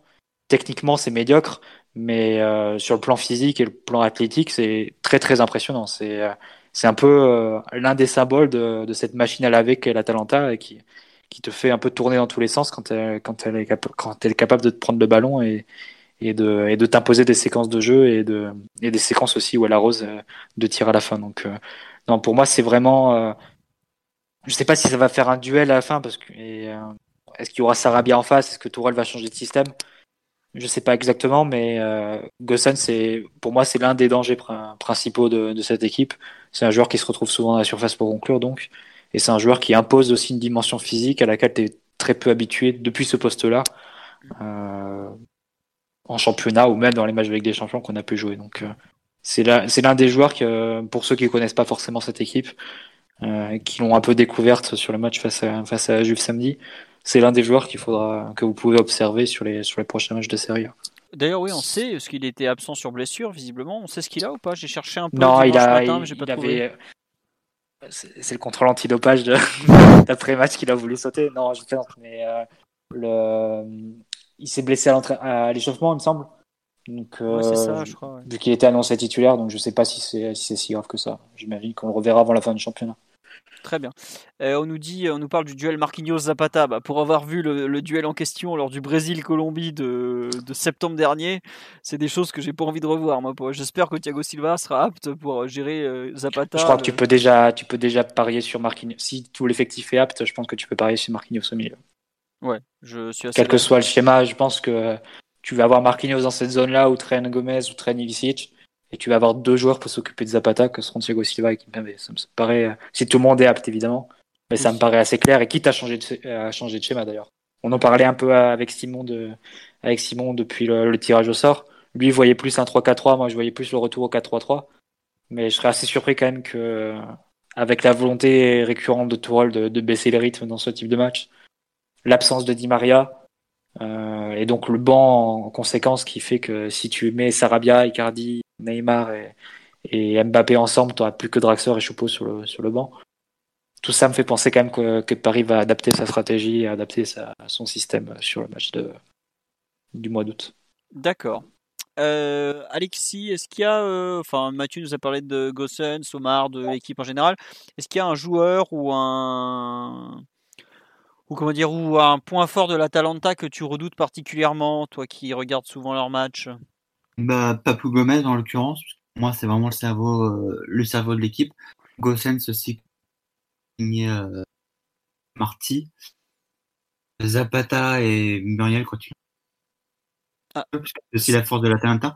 Vous m'entendez bien, bien là ou Non, ça coupe un peu en fait. Euh, quand tu parles de temps en temps, il y a des petites euh, interruptions de voix. Oui, vas-y. Oh, ok. Là, ça va être, là, ça doit être mieux, je pense. Oui, oui, c'est mieux. Pardon.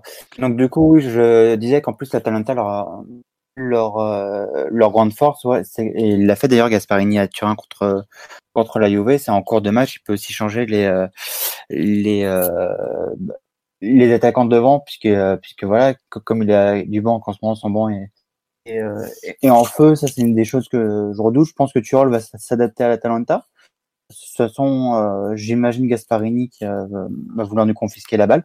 Et c'est aussi une force du PSG, puisque je pense que sur contre, sur par contre, sur les contres, on peut vraiment, on peut vraiment leur, leur, faire très mal. Maintenant, les joueurs, je t'ai dit, Gomez, euh, toutes les options offensives qu'ils ont parce que chaque joueur est interchangeable. Et puis Gossens, dont tout le monde parle en Europe actuellement parce que il n'y a pas beaucoup de bons latéraux et, et lui, euh, lui, il est vraiment en feu cette saison. Ok, euh, très bien. On nous dit sur le live que City et Valence, malgré donc le fait que le Valence ait perdu deux matchs, euh, s'étaient procuré beaucoup d'occasions sur des transitions rapides. Est-ce que on a beaucoup parlé des forces de l'Atalanta Parmi les faiblesses, est-ce que notamment les transitions rapides, notamment avec leur façon de défendre en individuel, est justement un, point faible qu'on peut facilement citer euh, Omar, Mathieu, notamment? Oui, Omar? Je suis, suis pas je suis pas sûr euh, que ce soit un point faible parce qu'ils ont un, joueur très très très équilibrant qui est Freuler. Du coup, qui, qui oriente, euh, qui oriente euh, les positions de pressing, que ce soit en bloc bas ou en bloc haut. Donc ça, c'est quelque chose, c'est quelque chose d'assez notable. Et effectivement, oui, il laisse des grands espaces, mais c'est une équipe qui, qui, se replie à une vitesse sur son but et en nombre qui a, qui a vraiment pas beaucoup d'équivalent. Donc c'est quelque chose d'exploitable. encore faut-il arriver à, à, casser la première ligne de pression. Euh, on, en parlera peut-être un peu, un peu tout à l'heure. Mais pour les prendre en défaut euh, à la course vers le but, va falloir quand même s'accrocher. En plus, euh, en plus de la dimension technique, il va, physique, pardon, il va falloir être très très juste dans les dans les choix qui seront faits euh, sous pression. Enfin, ça va avoir être un match de plus où, où Verratti va avoir euh, une importance euh, plus que fondamentale. Enfin, va falloir va falloir balayer dans sa zone pour qu'il ait le temps de jouer et qu'il puisse trouver lancer lancer dans la diagonale Mbappé. Après, c'est sûr que les les 1 contre 1 qui vont être proposés prendre prendre prendre Neymar, euh, Neymar en individuel, c'est pas tout à fait pareil que prendre Alexis Sanchez ou Lukaku. Donc euh, c'est aussi des joueurs d'un standing que l'Atletico a euh, que j'arrête avec l'Atletico que l'Atalanta a très très peu croisé depuis depuis qu'ils sont en pleine bourse, c'est-à-dire depuis depuis le mois de novembre. Donc c'est une donnée de de match à, à prendre en compte et il y a aussi une question clé, c'est est-ce qu'on est-ce qu'on saura être patient? Au type de match que, que, la que la Talenta va proposer. Est-ce qu'on saura être privé du ballon pendant de très très longues minutes, être regroupé très bas pour trouver très vite nos, nos points d'appui de devant? C'est aussi une des clés euh, que, que, le match va pouvoir te proposer. J'ajoute une chose, tu as dit est, très juste, mais si tu as vu les matchs contre euh, la Lazio et, et, et la Juve, l'Atalanta avec ballon, c'est redoutable, ça, ça t'use et c'est difficile de pas craquer effectivement de ce côté-là un vrai test pour Paris, puisqu'on sait qu'on n'aime pas tellement ne, pas avoir la balle. En revanche, c'est malgré le fait que vois, les deux matchs contre la Lazio et, euh, et, et, la Juve en particulier, euh, ils ont dominé pratiquement les, les, deux matchs du début à la fin. Et pourtant, dans les deux matchs, ils ont trouvé le moyen d'encaisser deux buts contre, contre la Lazio. Et hier, la Juve, ils ont dû aller quatre fois dans la surface. Ils obtiennent deux penalties et, euh, et c'est R7 qui est pas loin, euh, qui est pas loin de marquer sur un exploit individuel. Donc, aussi ce qui est rassurant, c'est que malgré le fait qu'ils maîtrisent très bien leur match, dominent avec la position, etc., euh, bah, pourtant ils continuent à, à, prendre pas mal de buts, alors qu'actuellement ils sont, ils sont en pleine bourre en plus. Ils ont quand même. enfin, excuse-moi Omar, je t'ai coupé. Euh, il semble avoir malgré tout des, une structure défensive qui n'est pas à, la hauteur de ce que leur attaque peut être, quoi. Enfin, je trouve que quand on parle de cette équipe, moi je les ai très peu vus jouer, donc je, je me fie un peu à tout ce que j'ai pu lire sur eux, euh, entre autres. Euh, il y a quand même, on parle pratiquement jamais de leur défense parce que bah, elle est clairement pas de la même gamme, quoi. Je vois, ils ont quand même pris 16 buts en Ligue des Champions. Je sais pas si vous vous rendez compte, 16 buts en 8 matchs, c'est-à-dire qu'ils en prennent 2 par match en moyenne.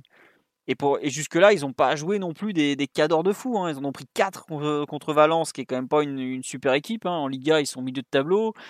Je pense que l'Atalanta, effectivement, on nous dit à ah, vous écouter, c'est équipe parfaite. Non, c'est une très belle équipe parce qu'ils ont un collectif qui est superbement rodé, qui tourne très bien.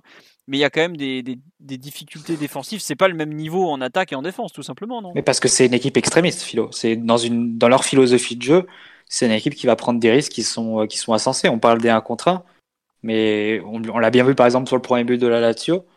Euh, ils sont à 1 contre 1 sur tout le terrain. Bah, la Lazio réussit quand même à, se sortir du pressing euh, que, que, leur impose l'Atalanta.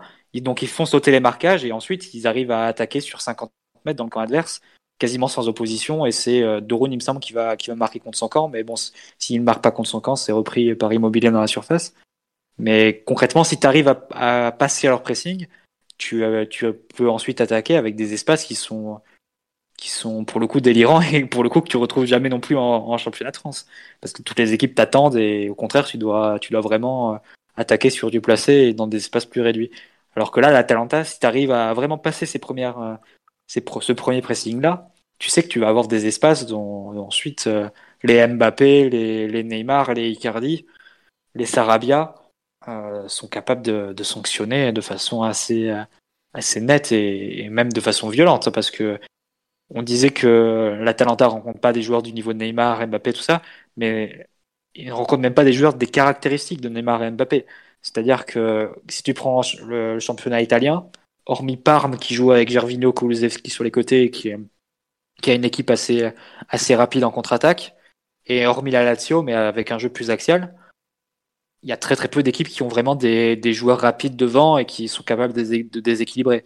Alors que Paris a les deux, euh, peut-être les deux meilleurs au monde de, de ce point de vue-là. Donc, euh, pour le coup, euh, si pour nous c'est un test, peut être aussi optimiste en disant que pour, pour l'Atalantas, ils s'apprêtent à jouer une équipe qu'ils ont, qu'ils ont jamais joué et, et qui n'ont, dont ils n'ont jamais rencontré les caractéristiques, à part pour, à part à la rigueur Manchester City avec Sterling Co, qui leur en avait passé sac sur le, sur le match aller. Donc, si tu veux, ça, ça marche un peu dans les deux sens. Quoi. Ils ont des caractéristiques qui, dont on peut redouter, mais de leur point de vue, je pense qu'aussi que leur façon de défendre et leur extrémisme dans, leur, dans l'application de leur philosophie de jeu fait que face à des joueurs qui sont capables de sauter les marquages individuels, euh, que sont Neymar, Mbappé, etc., euh, ça peut vite se retrouver retourner contre eux et je peux pas exclure non plus que Paris que Paris mène 2-0, 3-0 au bout de 20 minutes comme la Lazio l'a fait lors de du match il y a deux semaines. Quoi. C'est, ça, ça, marche dans les deux sens. Très bien. Euh, tiens, une question sur Gasperini, donc, qui est l'entraîneur de l'Atalanta. Est-ce que vous pensez qu'il serait capable de choisir un plan de jeu beaucoup plus conservateur face au PSG ou non, son équipe, c'est trop dans l'ADN de son équipe d'attaquer? Moi, je pense que dans la, composition d'équipe, il le fera. Parce que si tu regardes les compositions d'équipe qu'il a, pu faire dans les, gros matchs, hormis samedi face à la Juve, la plupart du temps, il rajoute un milieu de terrain, en l'occurrence Pazalic, et il retire un attaquant. Et souvent, le sacrifié, c'est. Donc, euh, il pourrait jouer avec Gomez et, Zapata, par exemple, devant. Et au milieu de terrain, euh, Freuler, De et, et Pazalic. Donc, ça ne m'étonnerait pas. Et c'est aussi un entraîneur qui est extrêmement intervenant pour des matchs. Je me rappelle une déclat de Mourinho il y a une dizaine d'années, donc à l'époque où Gasperini était au Genoa, où il disait c'est l'un des entraîneurs qui m'a le plus mis en difficulté dans un match parce qu'il changeait toutes les 10 minutes, il changeait, il rajoutait un joueur ou bien il, changeait de position, il demandait à un mec de monter ou, ou un autre de, de rester plus en, en retrait. C'est un coach qui change beaucoup beaucoup de choses dans, dans le cours d'un match. Donc c'est aussi un entraîneur qui, qui est capable d'utiliser ces cinq changements de, de, façon, de façon intéressante et c'est ce qu'il fait depuis la reprise de, du championnat vu que l'Atalanta marque la moitié de ses buts après la, la 65e minute. Donc c'est que les ressources sont plutôt correctement utilisées. Mais euh, c'est vrai que c'est un entraîneur très euh, très particulier. Je pense que Omar pourrait nous en dire euh, pour nous en dire un mot de, de Gasperini à l'Inter qui, qui, a tenu littéralement cinq matchs. C'est le seul entraîneur à, n'avoir gagné aucun match dans l'histoire de l'Inter. il s'était fait, euh, il s'était fait virer après une défaite 3-0 face à Novara, enfin quelque chose comme ça. Ça a été une catastrophe absolue. Mais euh, aussi bien au Genoa qu'à, l'Atalanta, il a montré être euh, assez calibré pour ce type d'équipe moyenne, euh, avec des joueurs pas forcément référencés, mais qui fait surperformer avec un schéma qui est extrêmement euh, rodé et mis au point. Donc c'est un peu la figure du professeur italien, comme, comme on en voit souvent, qui a commencé avec les équipes de jeunes. En l'occurrence, lui, c'était à la Juve et qui a gravi un peu les échelons jusqu'à reprendre des équipes de milieu de tableau qui fait euh, qui fait euh, surperformer avec une philosophie de jeu très très euh, affirmée. C'est c'est un profil qui est assez commun en Italie de ce type d'entraîneur, quelle que soit leur philosophie d'ailleurs.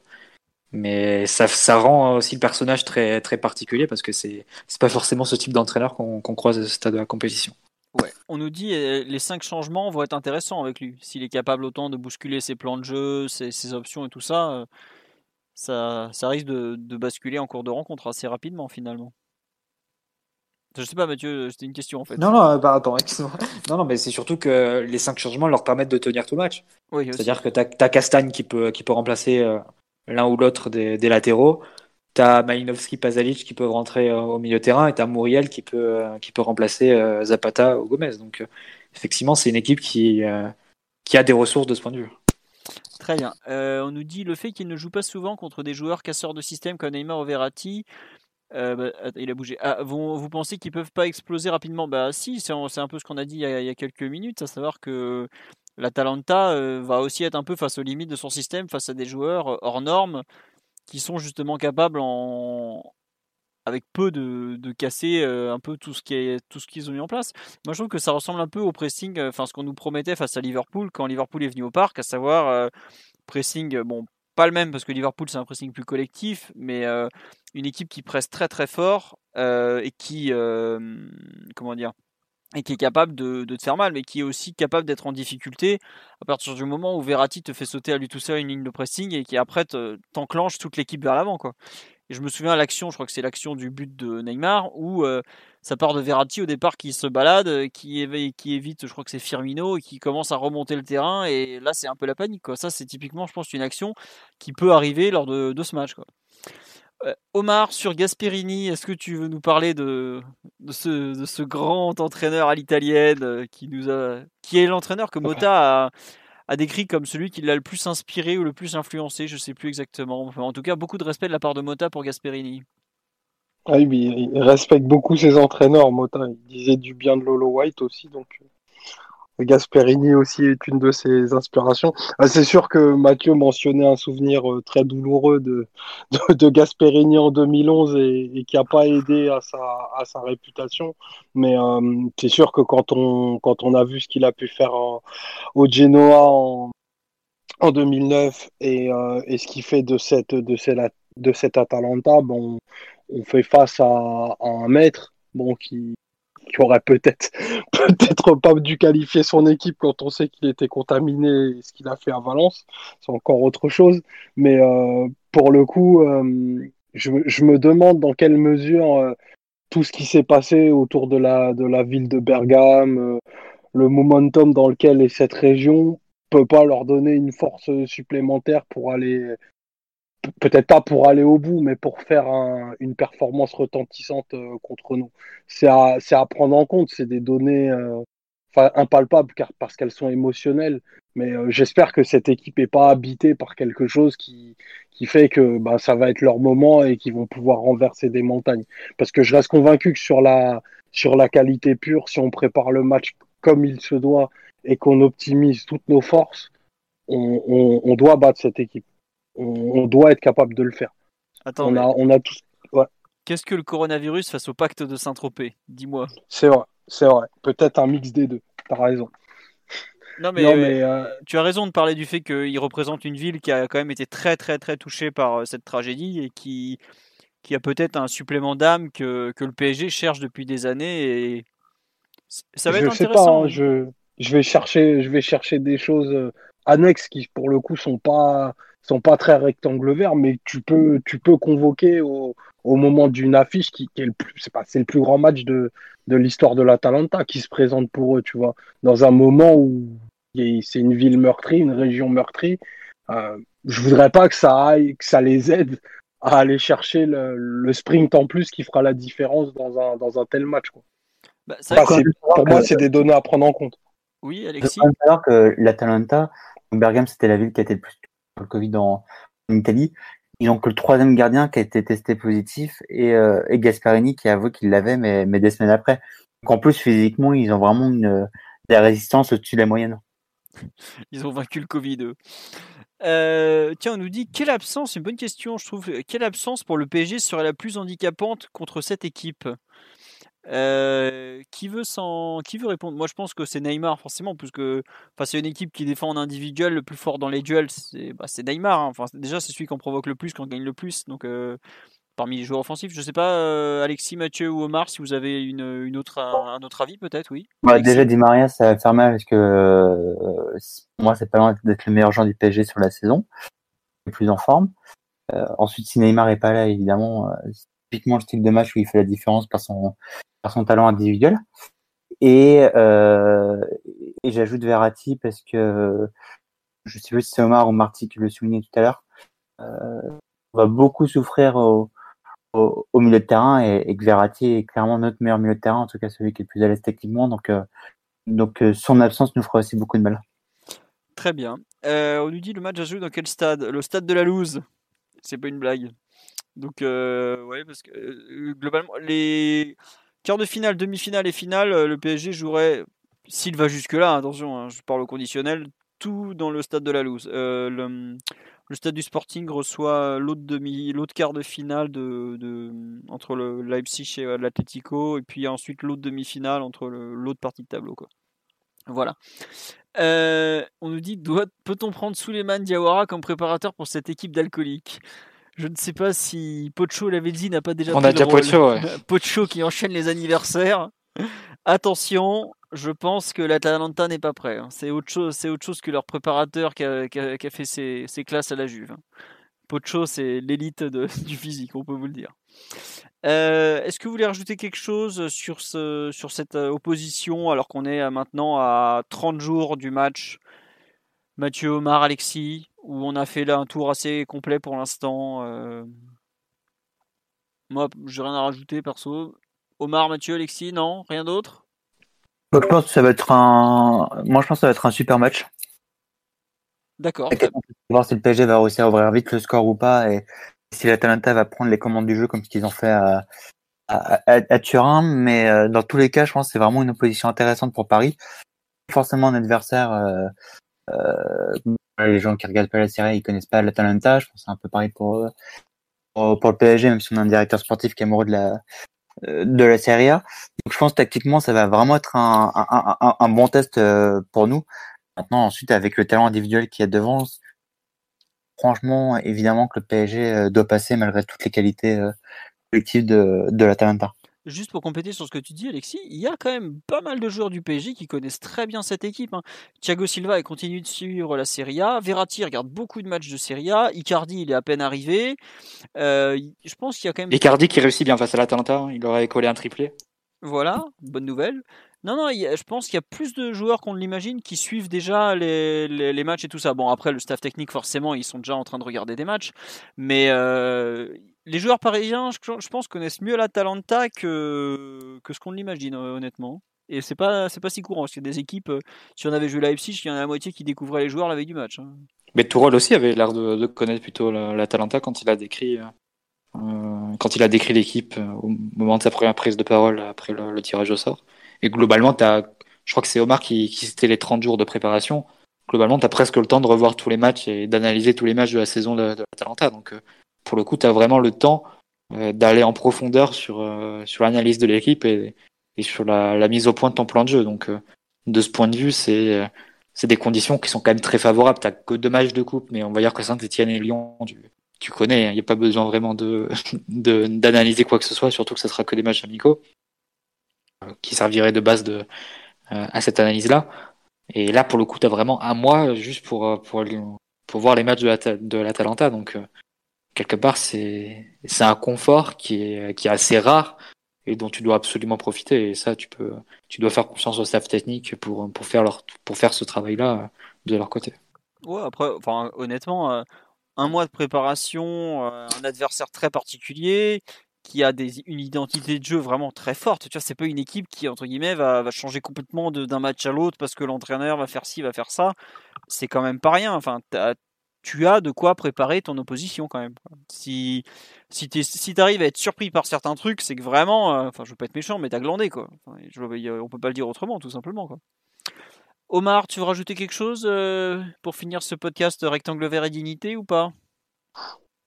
Non, bah, formidable, match à venir. Euh, je suis assez d'accord avec ce qu'a dit Mathieu concernant le, le luxe de préparation que, que l'on a qui se représentera probablement jamais dans la carrière de, dans la carrière de ce staff. Donc il y a, y a tout pour, euh, pour déjouer cette, cette bien belle opposition.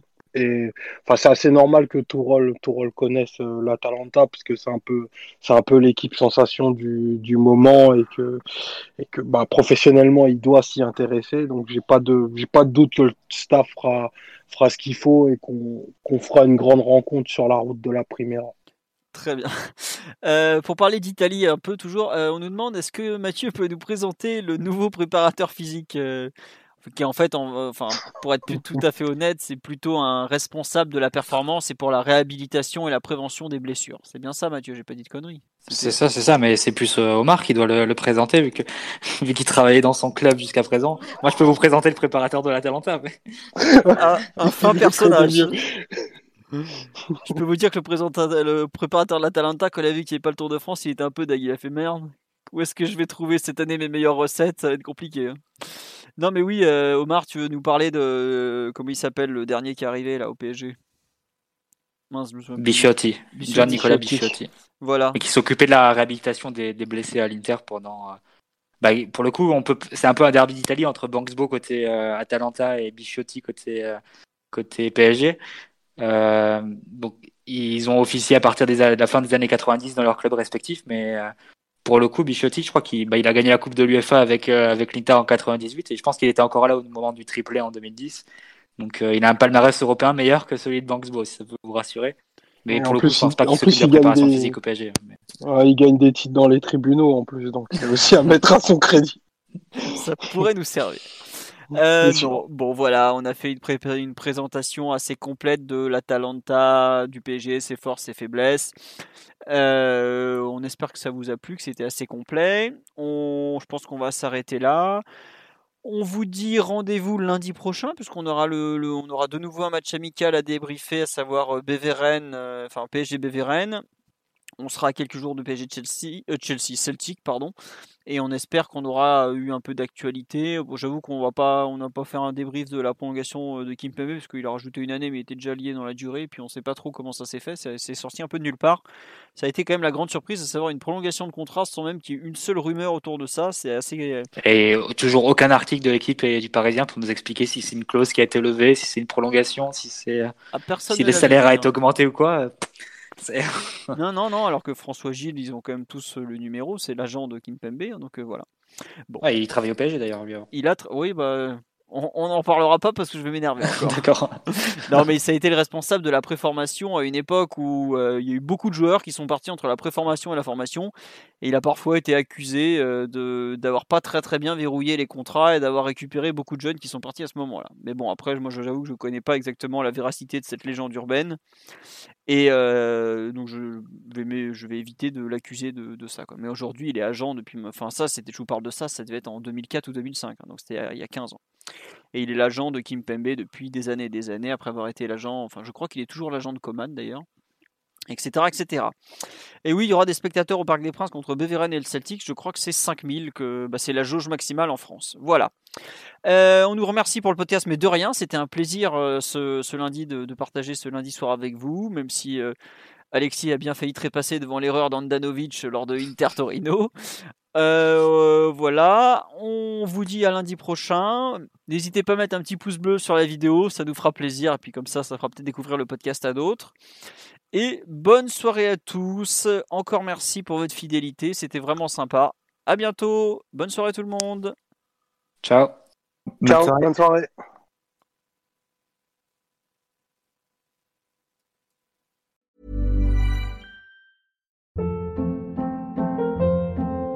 Hold up. What was that? Boring. No flavor. That was as bad as those leftovers you ate all week. Kiki Palmer here, and it's time to say hello to something fresh and guilt-free. Hello Fresh. Jazz up dinner with pecan-crusted chicken or garlic butter shrimp scampi. Now that's music to my mouth. Hello Fresh. Let's get this dinner party started. Discover all the delicious possibilities at hellofresh.com.